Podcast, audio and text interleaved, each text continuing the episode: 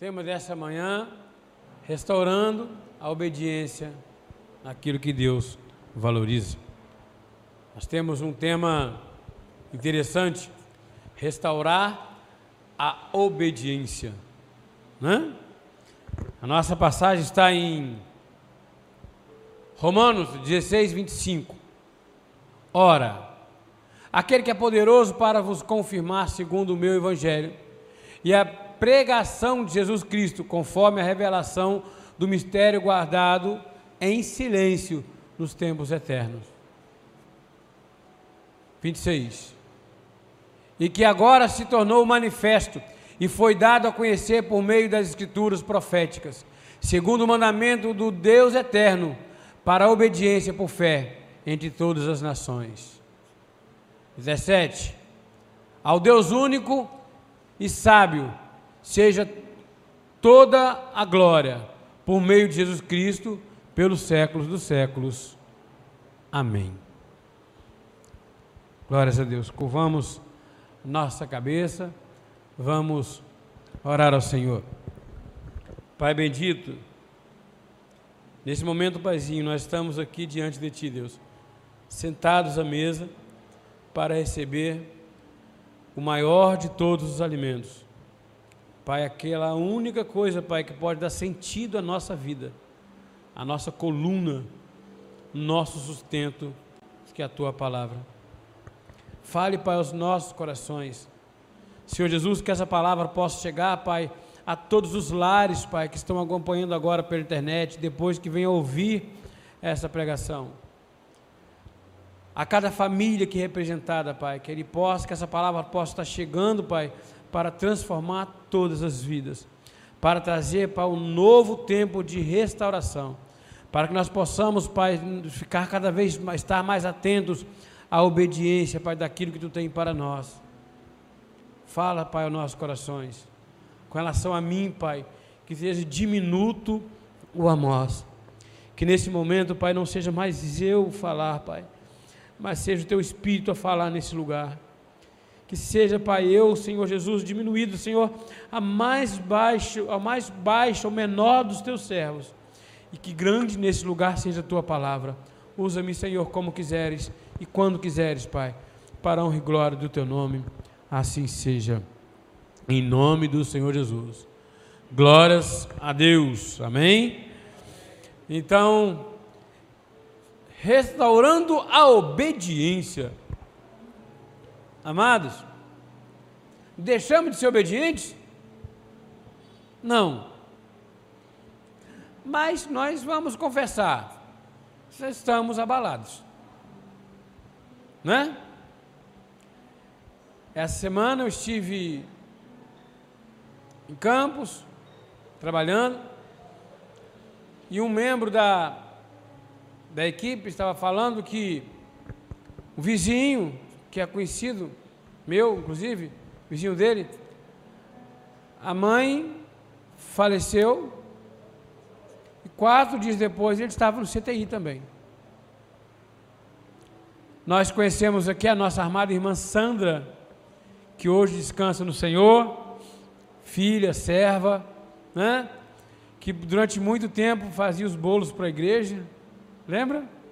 Está lá no âncora, vizinha da nossa amada diaconisa Ofélia.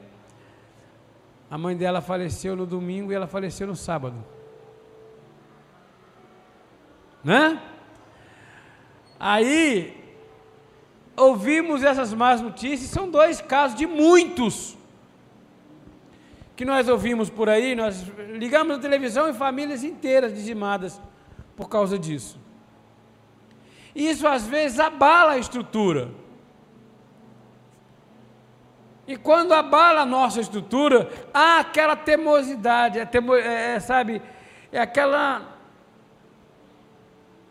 Há aquele temor, será mesmo? Ai, eu vou ficar com medo, eu não vou, não posso fazer isso, não posso fazer aquilo. Estive na casa da diaconisa Simone, ela lá do, eu cá no portão, lá dentro. Oi, amado, não, chega perto não, fica aí. Né? né? Semana passada eu fiquei gripado, Olha bem, eu tenho uma fé, nós cantamos, eu tenho uma fé que é inabalável, não é? Eu trago uma boa palavra nos lábios, não é isso? Aí eu estou gripado semana passada, chega minha filha com as duas netas. Eu fiz o quê? Corri para o quarto.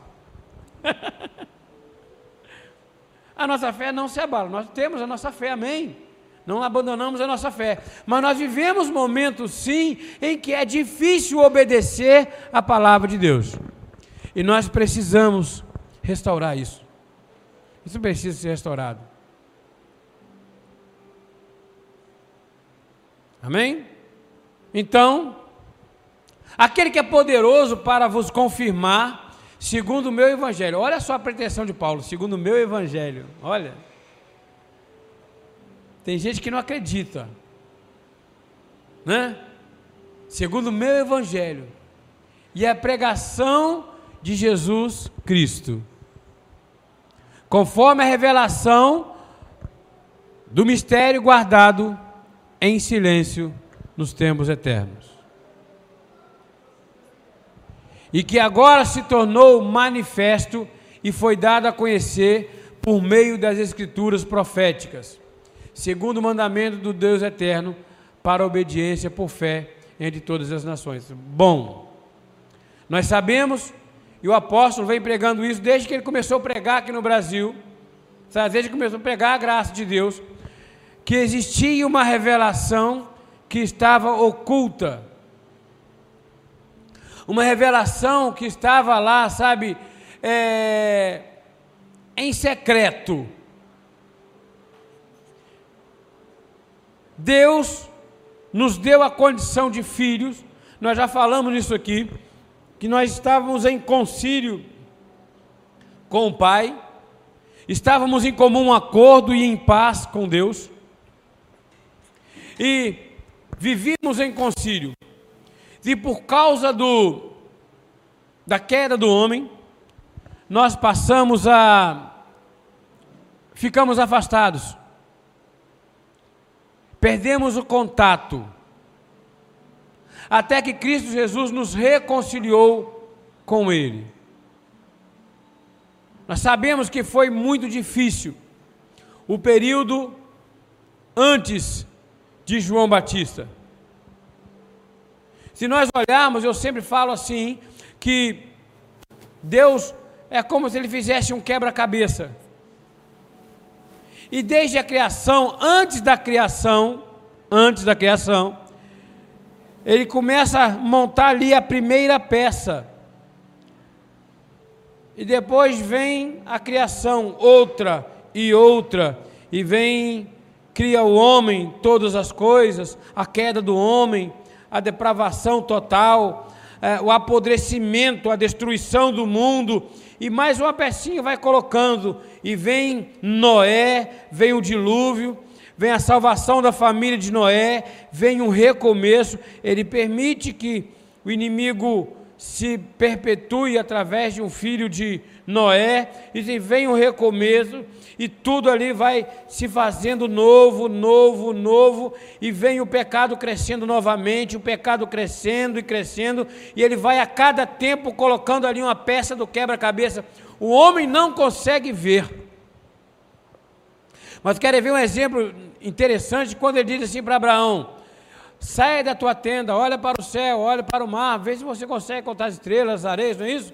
Assim será a tua descendência, isso todo mundo conhece. Mas ele fala assim também: a tua quarta geração virá a mim. Olha só como se monta um quebra-cabeça. A sua quarta geração virá a mim, e eu levarei meu povo cativo por 200 anos. Quem foi que levou o povo para o Egito para ser preso? Deus. E ele fala, porque a, a, a, a, sabe, a indignação já tinha chegado ao limite, a depravação do homem já estava no limite. Só que o homem não sabia, não conhecia ainda o que era pecado. Obrigado. O homem não conhecia o pecado. Se eu chegasse na casa do nosso amado presbítero, pegasse lá a Bíblia dele e levasse para casa. Não é verdade? É pecado? É. Mas a Bíblia fala que só poderia chamar de pecado quando se conhece a lei. O pecado se manifesta na lei. Se não tivesse lei para falar que aquilo era errado, então se, se vivia numa depravação também. Aí Deus vai, leva o povo cativo, o povo sofre todo tipo de transgressão que ele podia sofrer. Aí ele tem conhecimento, entendimento do que era errado. Aí Deus tira o povo do Egito e coloca as leis para que ele pudesse cumpri-las. Então, vimos que é muito difícil se manter uma obediência em situações adversas. Mas o que vale a pena nós mantermos essa obediência é sabendo que esse quebra-cabeça já foi feito. Ele não muda. Você já viram algum quebra-cabeça, alguém mudar uma peça do quebra-cabeça? Não, ela tem que estar ali. A, cabe, a, peça não pode se perder. Se ela se perder, o quebra-cabeça fica incompleto. E o nosso quebra-cabeça já foi montado. Deus já tinha previsto tudo desde o início. Esse momento de pandemia que nós estamos vivendo, Deus está provando que a palavra dele não envelhece. Deus está mostrando que os planos dele são eternos. Deus está mostrando que ele tem o controle de todas as coisas. Nós vivemos aí hoje, ouvimos às vezes pessoas dizendo assim: ah, mas isso aí foi criado com o homem para controlar o mundo, isso aí foi criado. Começam com um monte de teoria, mas esse momento de pandemia que nós estamos vivendo sempre existiu, amados. O nosso amado irmão é, Martinho Lutero, quem fez a reforma protestante, ele viveu na época da pandemia, da peste negra, que dizimou muito mais pessoas. O mundo, claro que a população não tinha, se olharmos os números absolutos, são menores. Mas em proporção foi muito maior, porque não se tinha cura, não tinha vacina. Eles achavam que era uma nuvem que passava a noite e jogava radiação nas pessoas, as pessoas morriam. E ele disse assim: naquela época, olha, vou ficar em casa, vou me isolar vou fazer vapor, ou seja, nebulização, vou tomar remédio, remédio e vou medicar as pessoas. Mas vou me isolar para não ser culpado pela minha contaminação, nem pela contaminação do próximo, nem pela minha morte, nem pela morte do próximo. Porém, se Deus me mandar, eu vou porque se ele quiser me levar, ele sabe onde me achar. Não ter medo, zelo sim, mas medo não. Passamos outras, nós tivemos a gripe espanhola, que apesar de ser espanhola, não nasceu na Espanha, é uma gripe que nasceu nos Estados Unidos e foi levada para a Europa pelos soldados americanos. E como a Espanha era o único país neutro que tinha na guerra, foi ela quem divulgou a notícia da pandemia. E ficou conhecida como gripe espanhola. E matou milhares e milhares e milhares de pessoas em todo o mundo. Teve país que perdeu aí quase 20% da população. E agora vem de novo esse momento de pandemia. E nós não podemos ter, agir com, como ignorantes. Nós temos que ter sim a nossa fé, a, no, a, nossa, a nossa, perdão, a nossa convicção de que nós devemos seguir as leis sanitárias, as ordens sanitárias, amém. Mas nós não podemos perder a nossa natureza, sabemos que nós vamos sair vencedores de todas elas. Então Deus, Ele projeta tudo isso. O que nós estamos vivendo é um quebra-cabeça. E Deus já tem a solução. Ah, Deus já tem a solução para tudo o que nós esperamos, que nós sonhamos. Nós oramos às vezes, Senhor, eu quero ver a cura, eu quero ver isso, eu quero ver aquilo. Deus já tem tudo planejado. Tem pessoas, eu ouvi uma pessoa falar assim: é muito estranho ah, sim, foi um dos ajudantes lá de campos, nós conversamos sobre o assunto, e ele falou assim: é muito estranho. Às vezes você vê uma pessoa jovem, forte, pega uma doença dessa, em pouco tempo ela vai embora, em uma semana. E nós já vimos aí pessoas que têm problema de coração, têm diabetes, têm isso, têm aquilo, passam pelo período e restauram a saúde. Tem uma, uma explicação, tem que ter uma explicação espiritual. E quem falou isso não crê, não é cristão. Nunca foi. Tá? Então ele fala: tem que ter alguma coisa espiritual, tem que ter uma força maior por trás disso. Nós sabemos que tem.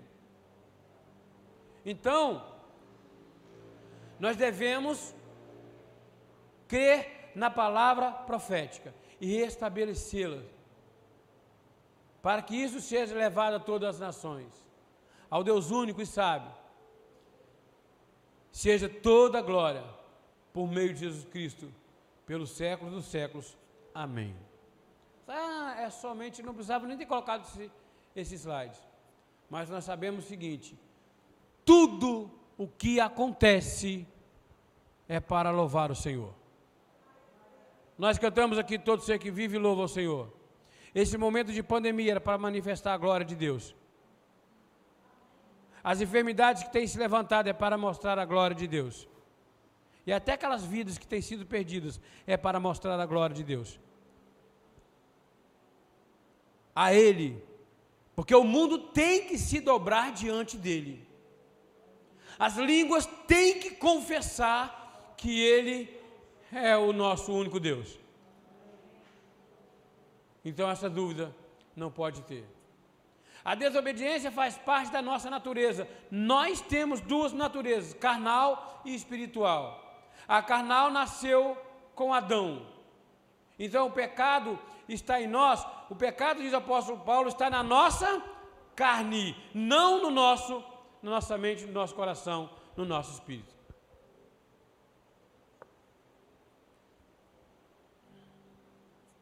Porque, como pela desobediência de um só homem, muitos to se tornaram pecadores, assim também por meio da obediência de um só, muitos se tornarão justos. Nós somos, nós vivemos, eu já falei na igreja diversas vezes, eu trago sempre aqui, eu não falo que eu já trouxe, eu falo que eu trago, porque um dia ainda vai voltar, eu sei, eu me conheço, né? O exemplo da balança. Nós aqui, os talvez jovens, não, não conhecem, não, não chegaram a conhecer. Mas aquele que é mais antigo conheceu aquela balança de dois pratos, lembra, mano? Um prato de um lado, um prato do outro. Nós temos um prato aqui, um prato aqui. E no meio nós temos um pêndulo, que ele fica em linha reta. Nós colocamos o peso do lado de cá, aí ele faz isso aqui, ó. Aí colocamos o peso do outro lado, ele vem voltando. Aí você ia comprar, antigamente não tinha saco, né? Então era um quilo e meio de arroz. Aí você chegava lá e colocava um peso de um quilo, colocava um peso de meio quilo, a balança caía toda para cá, pá! Aí vinha lá o, o fiel, que esse, esse pêndulo se chama fiel, fiel da balança. Então ele caía todo para cá. Aí colocava um saco, colocava o arroz, o fiel voltava. Aí a Bíblia diz assim: o espírito milita contra a carne, a carne milita contra o espírito, porque são opostos entre si. Espírito de um lado da balança, a carne do outro lado da balança. Aí a Bíblia diz: para que não façais porventura o que seja do vosso querer. O que é o vosso querer? É a nossa alma, nossos sentimentos. Para onde nós colocarmos o nosso sentimento, ela vai pesar, amados. Se os nossos sentimentos, a nossa visão está apenas na carne, se a nossa visão está apenas naquelas más notícias, se as nossas se a nossa visão está apenas naquela aparente, fal, aparente falsa aparência né, de necessidade, de escassez, aquilo vai pesar e o nosso espírito vai ficando cada vez mais leve e a balança vai toda para cá. E nós começamos a viver, a nossa mente está ligada aqui. Se nós colocarmos, começarmos a colocar a nossa visão ali do lado de lá, o espírito vai começar a pesar, pesar, e daqui a pouco ele está equilibrado. E nós fazemos o que? Não paramos o combate, continuamos combatendo espírito, espírito, espírito, espírito. Daqui a pouco a carne está lá, abandonada da mesma forma. Aquilo que eu fazia antes está guardado numa gaveta, essa gaveta está trancada e quem tranca é o espírito e não me pertence mais. Eu sempre digo também, eu cometi a torpeza de fumar no passado. Não é verdade? Cometi essa torpeza. E quando eu tiver 100 anos, se colocarem um negócio desse na minha mão, vou saber pintar, como diz outro, vou saber pintar de novo. Não é verdade? A minha carne sabe, porque ela jamais se converte. Por isso, eu tenho que viver pelo Espírito.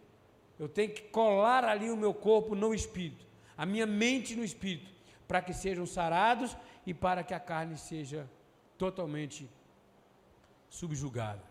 Então nós temos essas duas naturezas. E a natureza da carne ela é pecaminosa. Ela é inimiga de Deus. Ela não se converte.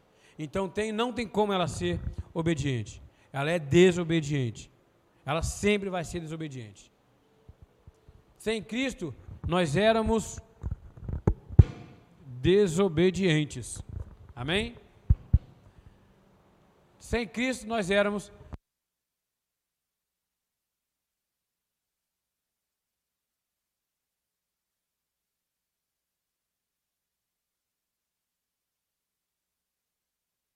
Nós também, outrora, éramos nécios, desobedientes, desgarrados, escravos de toda sorte de paixões e prazeres, vivendo em malícia e inveja, odiosos e odiando-nos uns aos outros.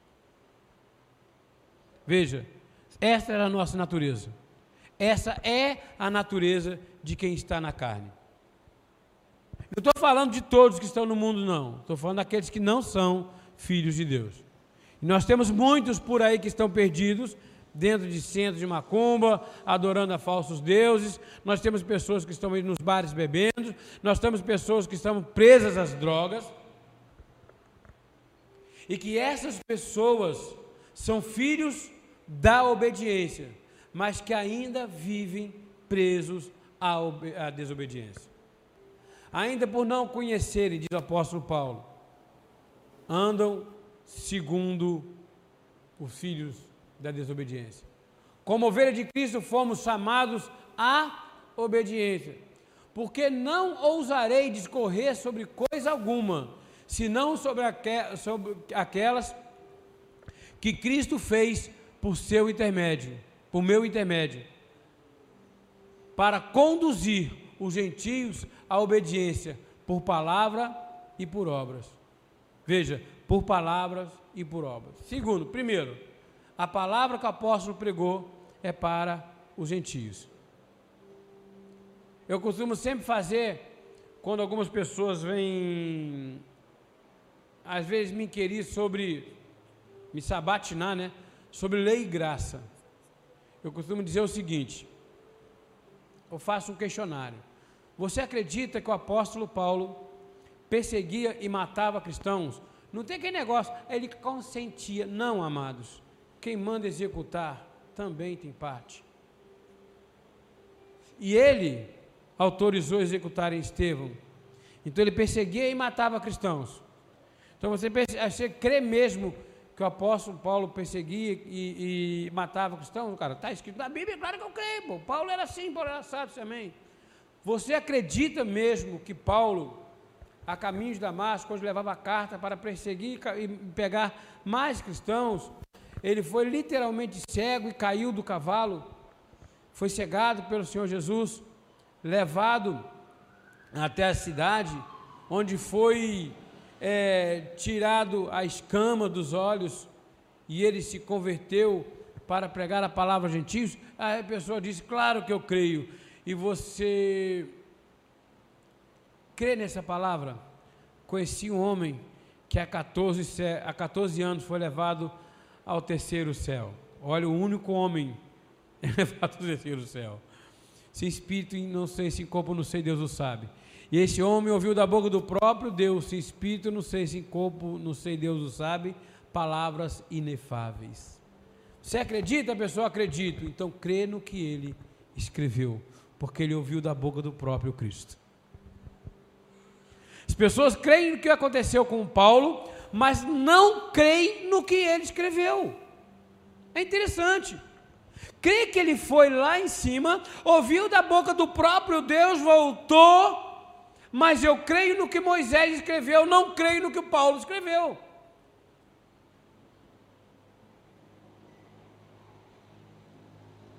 Entendeu? Olha bem, então o que, que ele diz? Não ousarei discorrer sobre coisa alguma, senão sobre aquelas que Cristo fez por meu intermédio. Olha que petulância, vamos dizer assim, petulância de um homem falar assim: olha, se a Cristo conhecemos na carne, dessa, dessa forma não conhecemos mais. Deixamos, pois, de lado os rudimentos da doutrina de Cristo. Olha, é muita petulância para um homem falar um negócio desse. Com que autoridade ele disse isso? Que autoridade Paulo tinha para falar isso? Somente a autoridade de alguém que foi lá no céu, ouviu da própria do próprio Cristo, um termo usado na língua aí de, de, de radiocomunicadores, bigode é bigode, tete a tete.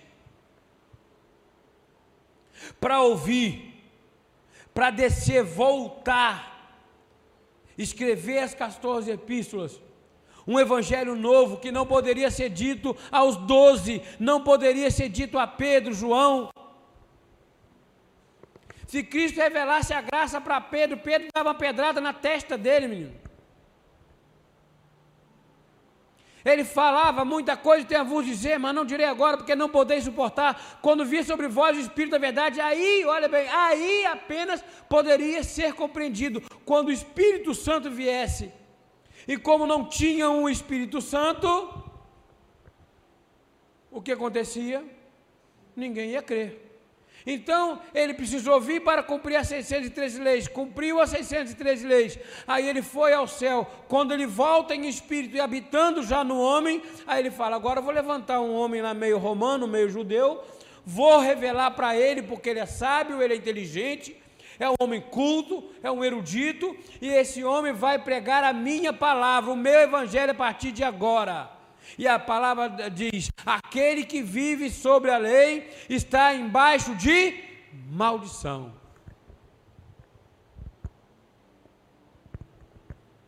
Então ele fala pelo intermédio para conduzir os gentios à obediência por palavras e por obra. Porque quando nós obedecemos a palavra, nossa obra ela é como? Ela é perfeita. É a obra da fé. Quando nós acreditamos na palavra, é assim. Alguém precisa ali, alguém está enfermo. Eu tenho medo de morrer. Veja bem o que é a lei. Eu tenho medo de morrer porque a lei diz que se eu me aproximar dele, eu vou ser contaminado, então eu não vou. Mas aquele que crê por fé, ele diz assim: Olha, eu estou blindado em nome do Senhor Jesus. Na minha boca está a palavra de cura. Eu tenho poder para ressuscitar mortos. Eu tenho poder para curar. Eu tenho poder para salvar, para restaurar aquela vida e nenhum mal pode me suceder. Isso é palavra de fé. 1, 5 de Romanos. Por intermédio de quem viemos a receber graça e apostolado por amor do seu nome, para obediência por fé entre todos os gentios. Amados, nós temos que se entender. O apóstolo disse uma coisa: é, toda igreja, todo cristão deveria ser apostólico. Toda. Apóstolo quer dizer enviados. Então, nós recebemos a palavra, mas não é para guardar em casa, não. Se eu guardo na minha gaveta aquele bem que eu recebo, eu não estou sendo apostólico. E tendo sido aperfeiçoado, tornou-se o autor da salvação eterna para todos os que lhe obedecem. Ele é o autor de tudo e de todos. E nos resta apenas obedecer, obedecer e obedecer. Romanos 6,17. Mas graças a Deus, porque outrora, escravos do pecado, com, do pecado, contudo, viestes a obedecer de coração a forma de doutrina que fostes entregues. Veja, do pecado, ainda no pecado, ainda que estejamos no erro, ainda que a nossa mente às vezes venha nos trair, ainda que venha bater aquele certo temor de que nós não podemos fazer isso, fazer aquilo. Ainda que venha esse certo temor, não adianta. Nós temos que obedecer de coração. a doutrina da graça. Ainda que a situação diga não, a doutrina da graça diz sim, então você obedece. Alguém te rebateu, alguém te humilhou, fez alguma coisa contra, a, a, a razão diz: sai fora. Lembra da lei? Lembra de como era a lei? O que Jesus disse aos doze? Ide por todo mundo, pregai o evangelho a toda criatura. Não é isso? Todo mundo conhece. Aquele que crê for salvo, que não crê, babá. Amém. Mas ele disse assim também: olha, porém, não tomei o caminho dos gentios, nem entrei em cidades samaritanos. Buscai, pois, em primeiro lugar, as ovelhas perdidas da casa de Israel. Os doze não tinham nenhuma consciência da graça. Os doze tinham o amor, já era com eles o amor. Mas não tinham a consciência da graça, somente através do apóstolo Paulo. Então, obedeciam pelo amor. Pedro não teve o entendimento do amor quando Deus chamou ele e falou assim: Olha, é, vá até os gentios e pregue. Ali ele entendeu que a palavra é para o gentio, mas ele não, ele não reconheceu a graça somente através do apóstolo Paulo. Essa é a nossa visão. Nós obedecemos de coração a doutrina, porque hoje a doutrina que nós temos para nós é a graça de Deus e não mais a lei. Não recebemos ela mais para a nossa vida. É preciso vigilância contínua contra a desobediência. É todos os dias. A palavra diz o quê? Revestir de toda a armadura de Deus para que possais vencer o dia mal. E após ter vencido tudo, senta, descansa, bota a armadura do lado, tira um cochilo embaixo da árvore. Não, permanecer inabalável. Então, é contínua. Tito 3,3: Pois nós também outrora éramos nécios, desobedientes, é, desgarrados, escravos de toda sorte de paixões e prazeres, vivendo em malícia, inveja e odiosos e odiando uns aos outros. Repetimos esse versículo. Nós não podemos ter nenhum tipo. Isso foi o que nós éramos no passado. Deus permite sofrimento para ensinar obediência. Embora sendo filho, aprendeu a obediência pelas coisas que sofreu. Nós temos o exemplo do, do filho pródigo, que pegou todos os seus bens, pegou tua parte e foi para o mundo. Gastou tudo em prazeres, gastou tudo naquilo que era farto para, para ele. O que ele necessitava, que era apenas os prazeres. As pessoas falam assim: comeu comida de porcos. Não, ele desejou. A situação dele era tão ruim que nem a comida de porcos ele pôde comer. Ele desejou então ele volta ao pai e fala: Pai, me deixe ser teu servo.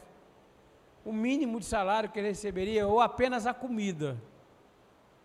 Mas quem é pai sabe como funciona, não é bem assim, nunca é assim que funciona. Então ele permite sim. Devemos manter os pensamentos submetidos à obediência de Deus. Segundo Coríntios 10, 5, e toda altivez que se levante contra o conhecimento de Deus, e levando cativo todo pensamento à obediência de Cristo. Veja, toda altivez que se levanta contra o conhecimento de Deus, levando, devemos levar cativo todo pensamento. O que é levar cativo? Tornar escravo. Eu falei aqui da, da balança da, do espírito e da carne. Quando você pesa é, a balança na carne, você escraviza o espírito. Mas quando você pesa a balança no espírito, você escraviza a carne. A carne não tem poder sobre a tua vida. Você se torna o senhor do teu corpo. Você, quando está obediente à palavra de Deus, obediência ao Espírito, o teu corpo é, não é mais ele é escravo do pecado, mas sim do Espírito. O que está escravizado aí é a carne. Então, toda altivez que se levanta contra o conhecimento de Deus, levando cativo todo pensamento à obediência de Cristo. todo pensamento, ele tem que estar obediente à palavra do Senhor Jesus. Nosso pensamento tem que ser esse. É, sei que é difícil, é muito difícil. Eu vou falar aqui que eu consigo 100% disso, não é verdade. Mas é muito difícil você ouvir as más notícias que existem, as, as, as, desinformações que nós temos hoje no Brasil, nesse nosso país, a desinformação na área da saúde, na área econômica, é cada vez mais difícil você acreditar. É cada vez mais difícil eu me tornar obediente mediante as situações que eu tenho visto. Aí o mundo diz assim: contra fato não há argumento. Contra fato do mundo, nós temos um argumento e o nosso argumento é a palavra de Deus. Ela tem que ser a minha bússola, é a ela que eu tenho que ser obediente 24 horas por dia.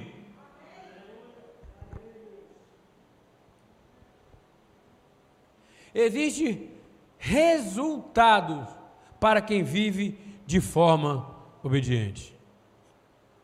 Existe um resultado. A obediência é conhecida de todos, pois a vossa obediência é conhecida por todos. Por isso me alegro a vosso respeito. E quero que sejais sábios para o bem e simples para o mal. Esse resultado, a obediência, chama-se sabedoria. Nós, quando olhamos para nós mesmos, nós vimos muitos defeitos. Nós vivemos numa labuta diária para transformá-los. Mas presta atenção, anda na retidão da palavra Tenha o hábito de ler a palavra. Vá se instruir com o mestre dos mestres, que é o Senhor, dentro do teu livro, que é a palavra de Deus. E você vai ser sempre visto pelos outros como uma pessoa diferenciada. Vindo para cá hoje, eu falando no telefone com a irmã Marli, me lembro que uma vez eu passei, isso acontece com as pessoas, um lapso de memória, e eu coloquei no, no, no, no slide um versículo, mas com outra passagem. E ninguém percebeu aquilo. E às vezes eu falo, hoje eu estou um pouco comedido, mas às vezes eu falo um pouco mais rápido, alto, né? Às vezes fica até difícil de, de entender, porque eu falo rápido demais. Me diziam que eu tinha que ser locutor de corrida de cavalo. Né? Mas eu fazendo ali a, a, a, pregação, passou o culto, vem lá o irmão Jorge, meu amado, aquele versículo que você passou tá, não está ali não, está aqui, ó. Você acha que eu vi aquilo como uma correção? Ah, ah.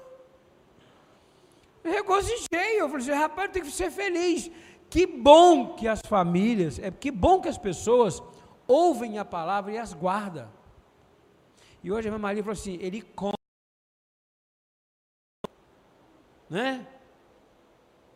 Certa vez um, um pastor da, da, da Nova Vida falou para um membro da igreja: nunca discuta Bíblia com quem é da igreja que tu vive, porque não se faz um culto na igreja deles com um versículo só. O que se lê na, na, na igreja deles em um mês, nós lemos em um ano. Isso é que é importante. Você sabe por quê? Porque a Bíblia nos traz sabedoria na palavra obedecendo. Obediência de confissão. Visto como na prova desta ministração, glorificam a Deus pela obediência da vossa confissão quanto ao Evangelho de Cristo e pela liberalidade com que contribuís para Ele e para todos. Veja a primeira parte. Como que na prova desta ministração, glorificam a Deus pela obediência da vossa confissão. A nossa confissão, ela gera glórias no mundo. As pessoas que veem vão glorificar o nome do Senhor através da nossa confissão e da nossa palavra. Para manter a obediência, devemos imitar os modelos deixados na palavra. 1 Coríntios 11, 1. Sede meus imitadores, como também eu sou de Cristo. Efésios 5, 1. Sede, pois, imitadores de Deus, como filhos amados. Olha, imitadores, como é, com efeito, vos tornastes imitadores nossos e do Senhor, tendo recebido a palavra, posto que em meio a muita tribulação, com alegria, no Espírito Santo. Então nós devemos ser imitadores de Cristo, imitadores uns dos outros. De Cristo e uns dos outros. Assim como eu falei que muitas pessoas procuram eu e Nils às vezes para conversar, para aconselhamento, para orar. Isso não é, não é difícil acontecer, amém? Mas também, nós também temos muitas pessoas como exemplo. Eu disse aqui o exemplo do irmão Jorge, ele foi um exemplo na minha vida, foi. E quantas são as pessoas, o nosso bispo é um exemplo para nós. Então devemos ser imitadores uns dos outros, pegar aquilo que nós temos, tá? Para que nós possamos fomentar entre nós e entre a sociedade o bom perfume de Cristo, que é a graça de Deus. Não devemos ter medo de ser imitadores uns dos outros. Nós não podemos imitar o mundo, não podemos imitar aquilo que não é nosso. O exemplo de Abraão. Olha só, exemplo de obediência, exemplo de fé. Embora que Abraão, para mim, ele era. Eu ia falar que ele é exemplo mais de obediência do que de fé. Não sei se esse seria o termo. Porque é muito fácil ter fé obedecendo da forma que ele obedecia. Vamos ver por quê. Porque Abraão obedeceu a minha palavra e guardou os meus mandamentos. É, os meus mandados, né? Mandamentos os meus preceitos, os meus estatutos e as minhas leis. Olha bem, Abraão obedeceu a minha palavra e guardou tudo que eu ordenei. Gênesis 26, 5. No 21, 5 diz: Tinha Abraão 100 anos quando lhe nasceu Isaac, seu filho. Está passando agora a novela, todo mundo acompanha aí o que aconteceu com Abraão. Às vezes até ajuda a memorizar. Embora que, vejam, tudo que vocês veem na televisão, se está falando sobre a palavra de Deus, verifiquem antes na Bíblia, porque ali está contando uma história. Tá? Me perdoe fazer um adendo aqui. Semana passada mostrou quando Abraão foi até Sidim para resgatar o teu sobrinho Ló. Aí vem lá da matança dos reis, né? Encontra Melquisedeque no caminho. Melquisedeque estava com o rei da Babilônia. Melquisedeque sentou à mesa com o rei da Babilônia, a rainha da Babilônia, Abraão e Ló, para negociarem os despojos. E as pessoas falavam assim: nossa, como é bom, né? O rei de Salém, né? Rei de Salém, o rei de Salém foi lá e ajudou. Onde fica Salém para ter um rei? Que reino é esse? Onde era essa cidade? Foi comparada a Salém como se fosse Sodoma e Gomorra. Mas em Hebreus diz que este homem, Melquisedeque, sem dia, é, não tinha pai nem mãe. Ali ele foi colocado como homem natural, mas ele não tinha pai nem mãe, ou seja, ele não nasceu, sem início de dias nem fim de vida. Olha, inicialmente se interpreta Rei da Justiça. Quem é o Rei da Justiça? Quem é o Rei da Justiça, amados? É Jesus Cristo. Então, inicialmente se interpreta Rei da Justiça e também se também Rei de Salém, que quer dizer Rei de paz. Salém quer dizer paz. Ele era o rei da justiça, Melquisedeque, e ele era o rei da paz. Aí diz assim: feito semelhante ao Filho de Deus. Entendeu? Então vamos acompanhar sim, mas com os olhos atentos à Bíblia Sagrada. Então nós vimos aí, mas de uma forma geral, contando a história de Abraão. Abraão recebe a promessa que ele seria, que ele teria um filho e que esse filho, a partir desse filho, da descendência desse filho, tá? Ele se tornaria pai de uma grande nação. Recebeu a promessa ou não recebeu? Nós vimos aqui no início do culto que a palavra não pode sair da boca de, de Deus e voltar para ele vazia, mas tem que cumprir o que lhe apraz. Tem ou não tem? Tem que cumprir ou não tem? Ela tem que prosperar naquilo que Deus designar? Sim ou não? Sim. Ou não? Sim ou sim? Sim. Tem que prosperar.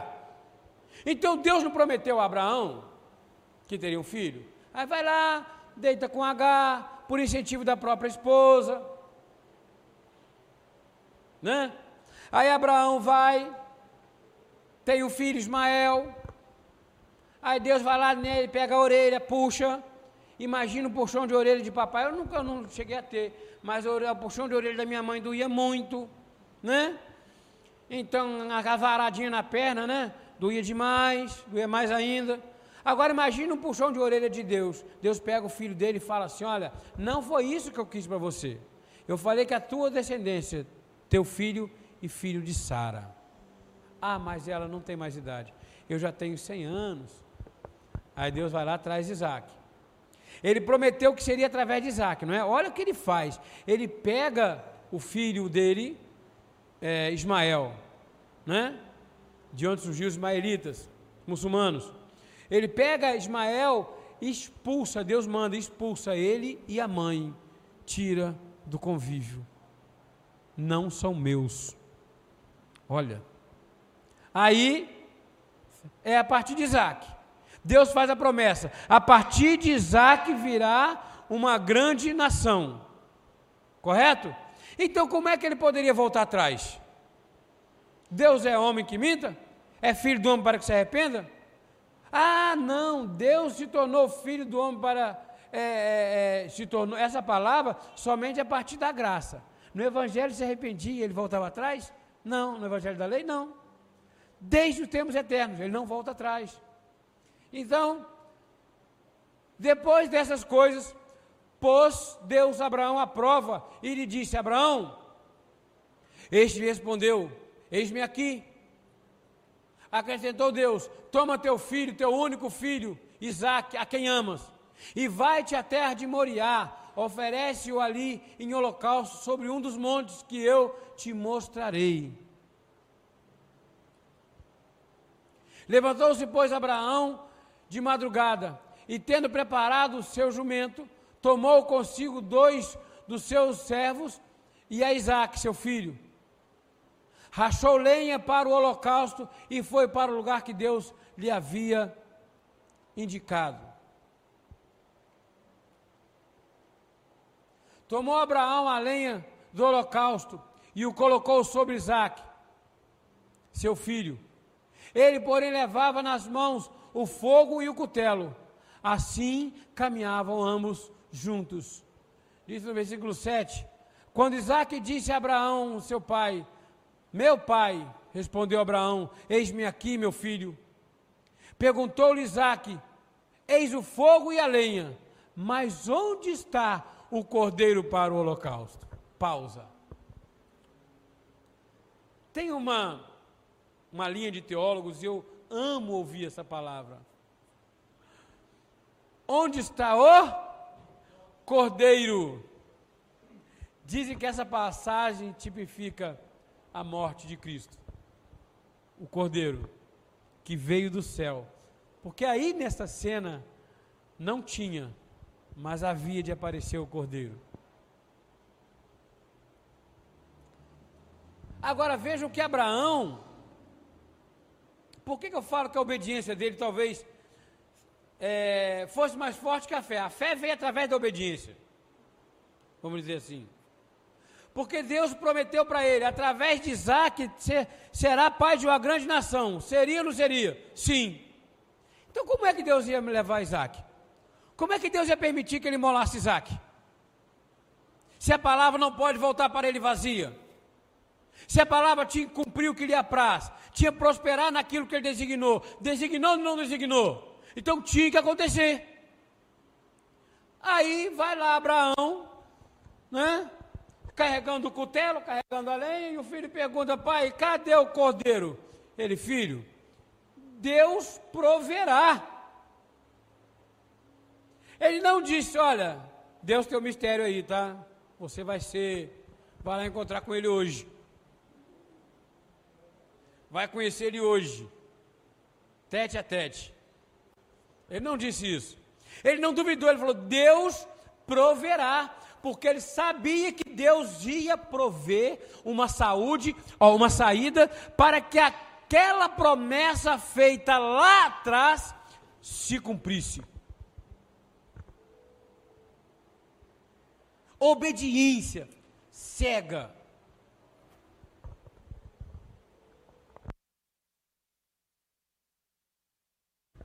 Uma obediência cega. É a obediência que faz assim: olha, Abraão dá um passo e Abraão vai no nada, no escuro dá o passo. Ele não quer saber se vai cair ou se não vai cair. Ele quer saber que ele será sustentado pelo Senhor em qualquer situação. Isso é obediência. Isso é obediência. Respondeu Abraão: Deus proverá para si, meu filho, o cordeiro para o holocausto. E seguiram andando juntos. Chegaram ao lugar que Deus lhe havia designado. Ali edificou Abraão um altar sobre, e sobre ele dispôs a lenha, amarrou Isaac, seu filho, e o deitou no altar em cima da lenha. Veja, às vezes contra a fé vão se levantar situações. Continue com o ato de fé. Continue com a obediência. Porque Deus vai prover todas as coisas. Quantos de nós que já não carregaram Isaac para o holocausto? Quantos de nós que já não passou situações no passado de escassez? Quantas mães não tem um único, o único alimento que tem para dar para o filho é Deus proverá. Quantas pessoas estão às vezes moribundo ali, esperando se cumprir a ciência?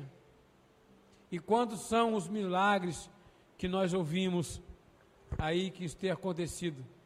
E para essas pessoas só restam um único remédio: Deus proverá.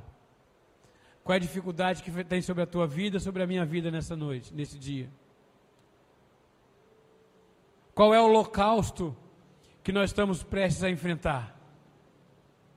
Deus proverá o cordeiro para cada um deles.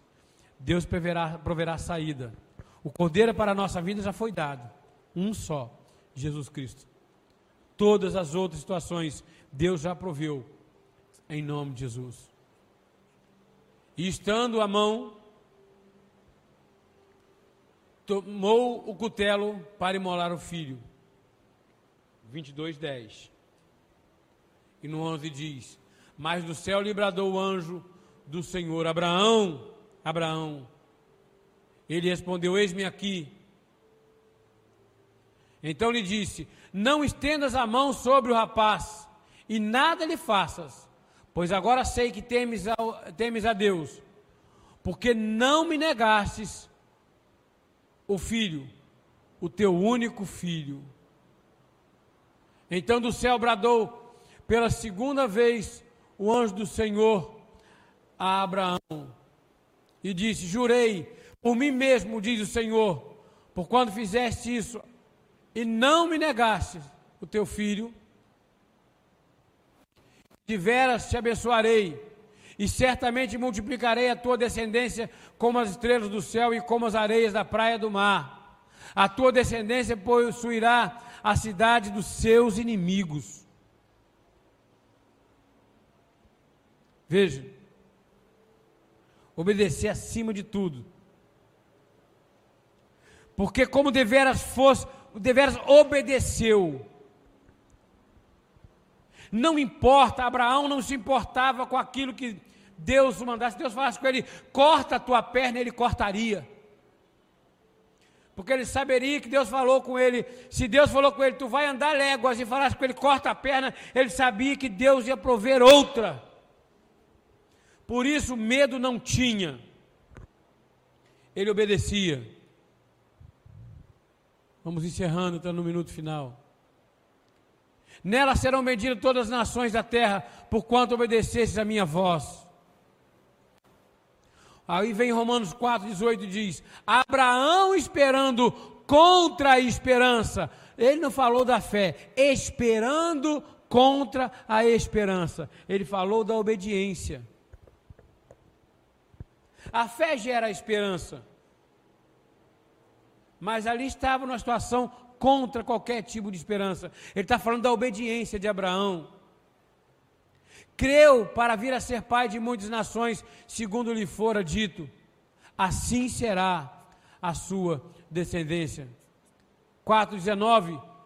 E sem enfraquecer na fé, embora levasse em conta o seu próprio corpo amortecido, sendo já ele de 100 anos e a idade avançada de Sara.